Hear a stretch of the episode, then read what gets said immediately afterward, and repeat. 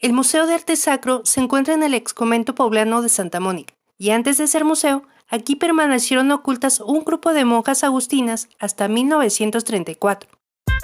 En este podcast de Museos a la Carta, Museos a la Carta nos encantan los museos y queremos que nos acompañes a visitar los distintos museos de México a través de su historia, sus exposiciones permanentes y sus piezas emblemáticas.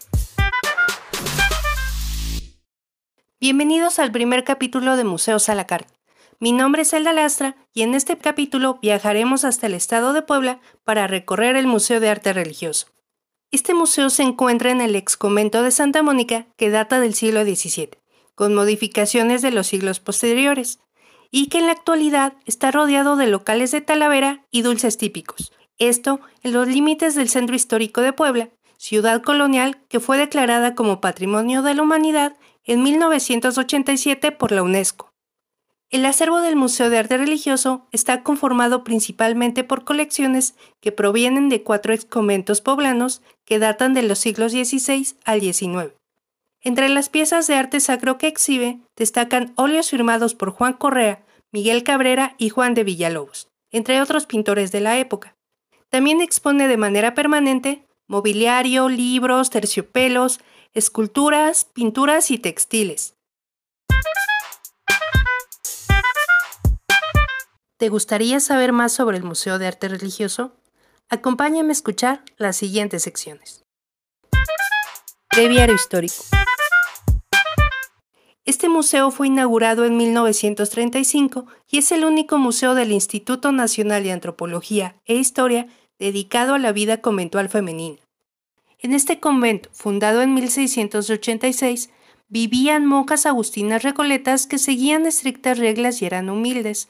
Algunas excedían con los ayunos y las vigilias, lo que pudo haberles provocado alucinaciones que eran consideradas experiencias místicas. Breviario Cultural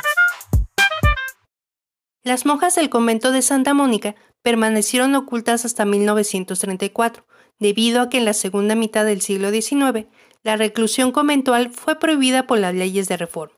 Las casonas coloniales que rodeaban este convento permitieron que las monjas permanecieran ocultas. Las monjas fueron descubiertas por el comandante de policía Valente Quintana, quien expulsó a las religiosas y el inmueble pasó a manos de la Secretaría de Hacienda y Crédito Público, así como de la Dirección de Bienes Nacionales de Puebla, para luego ser convertido en el Museo de Arte Religioso, y que a partir de 1940 quedó bajo el resguardo del Instituto Nacional de Antropología e Historia.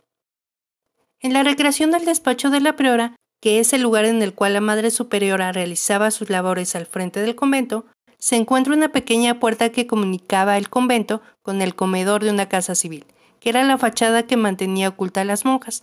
Fue este mismo acceso que delató a las religiosas cuando el inspector de policía indagaba su paradero de visita en el museo. Por fuera, el museo parece una casona colonial pintada de color azul con blanco, pero al atravesar esta fachada que mantenía oculto el convento, nos encontramos con un enorme jardín llamado Patio de Profesas, que cuenta con áreas verdes y una fuente al centro. En este espacio podemos ver algunos de los arcos que aún se conservan del claustro, que está recubierto con azulejo de talavera y petatillo lo que le da su característico rojizo con ligero azul y blanco. Las primeras salas nos hablan de la Virreinal Puebla de Los Ángeles, fundada en abril de 1531, y de los muchos conventos que se construyeron en este territorio, incluido el de Santa Mónica.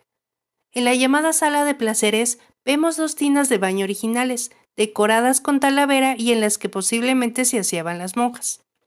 Al cruzar el patio de profesas llegamos a la cocina la cual tiene un fogón y fregaderos decorados con talavera azul con blanco. En el resto del espacio se encuentran utensilios de cocina como lo son las ollas de barro. Aquí también se conserva una especie de ventana giratoria de madera, por donde se pasaban los alimentos al comedor, en ese entonces llamado refectorio, en donde las monjas comían mientras oían pasajes bíblicos. El excomento de Santa Mónica tiene un segundo jardín llamado Patio de Novicias, que cuenta con áreas verdes, árboles de naranja y una fuente al centro ricamente decorada con talavera. Este patio es más pequeño que el anterior y desde aquí se puede ver el campanario de la iglesia, popularmente conocido como el Señor de las Maravillas, que sigue abierta al culto. En el coro bajo ubicado a un costado de la iglesia, pero que forma parte del museo, se pueden ver restos de pintura mural original. Recordemos que todos los espacios interiores de este ex convento actualmente están pintados de blanco. En este coro bajo recibían el hábito las novicias y también era el lugar en donde velaban a las religiosas cuando morían. Es por eso que aquí se encuentra una escalera que conduce a la cripta, en donde eran enterradas, ya que una vez en que entraban al convento ya no podían volver a salir jamás. Otra escalera en forma de caracol conduce al coro alto, en donde oían misa las monjas a través de unas pequeñas aberturas en la pared que daban a la iglesia anexa. En el llamado pasillo de San Agustín se exhiben óleos que narran la vida de este santo, fundador de la Orden Agustina y que era el hijo de Santa Mónica, de quien toma su nombre este ex de monjas agustinas. A lo largo del pasillo se ubican tres puertas que llevan a otras salas más pequeñas. Recordemos que al ser un ex convento, el recorrido del museo no es completamente lineal. Una de las salas está ambientada como una celda de las monjas, que eran sus habitaciones. Estos espacios no tenían ninguna clase de decoración debido a los votos de pobreza. En la recreación de la celda vemos muebles de madera de talla muy sencilla, como una cama, una mesa con su silla y un cofre. Una de mis salas favoritas de este Museo de Arte Religioso es la sala Alegorías y Patrocinios, que exhibe una gran colección de óleos con representaciones de las distintas advocaciones de la Virgen. Esta sala es un éxtasis visual por los colores, la técnica y los detalles de cada pintura. Continuando el recorrido, se llega a lo que queda del claustro alto, que conduce a las salas finales del museo y desde donde se tiene una hermosa panorámica del patio principal. En la sala de terciopelos, como su nombre lo indica, se muestran una serie de terciopelos de gran formato con representaciones de la vida de Jesús. En este tipo de obras, el óleo se aplica de manera directa en el terciopelo, lo que proporciona un efecto visual de movimiento en los objetos y los personajes plasmados. Las últimas salas están dedicadas a las monjas novispanas, bajo las temáticas monjas coronadas y místicas. Las monjas eran ataviadas con coronas de flores durante su profesión o cuando morían. Estos sucesos eran plasmados en pinturas que sus familiares o los mismos conventos mandaban hacer para mantener el recuerdo de la religiosa, o servir como un buen ejemplo al resto de la comunidad dentro del convento. En esta sala de monjas coronadas se exhiben obras que muestran a las religiosas novohispanas. La última sala es Místicas, que muestra una serie de óleos de monjas santas, que eran ejemplo de virtud. Algunas se muestran escribiendo y otras con el corazón exaltado por la gran devoción que profesaban.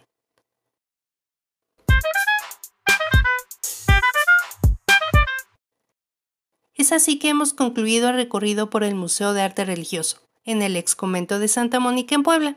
Gracias por acompañarme a visitar este hermoso museo poblano. Recuerda que este recinto ofrece distintas actividades culturales, académicas y artísticas, como talleres, exposiciones temporales y conferencias. En redes sociales lo puedes encontrar como Museo de Arte Religioso, ex convento de Santa Mónica, o entrar a la página de Lina en la sección de museos.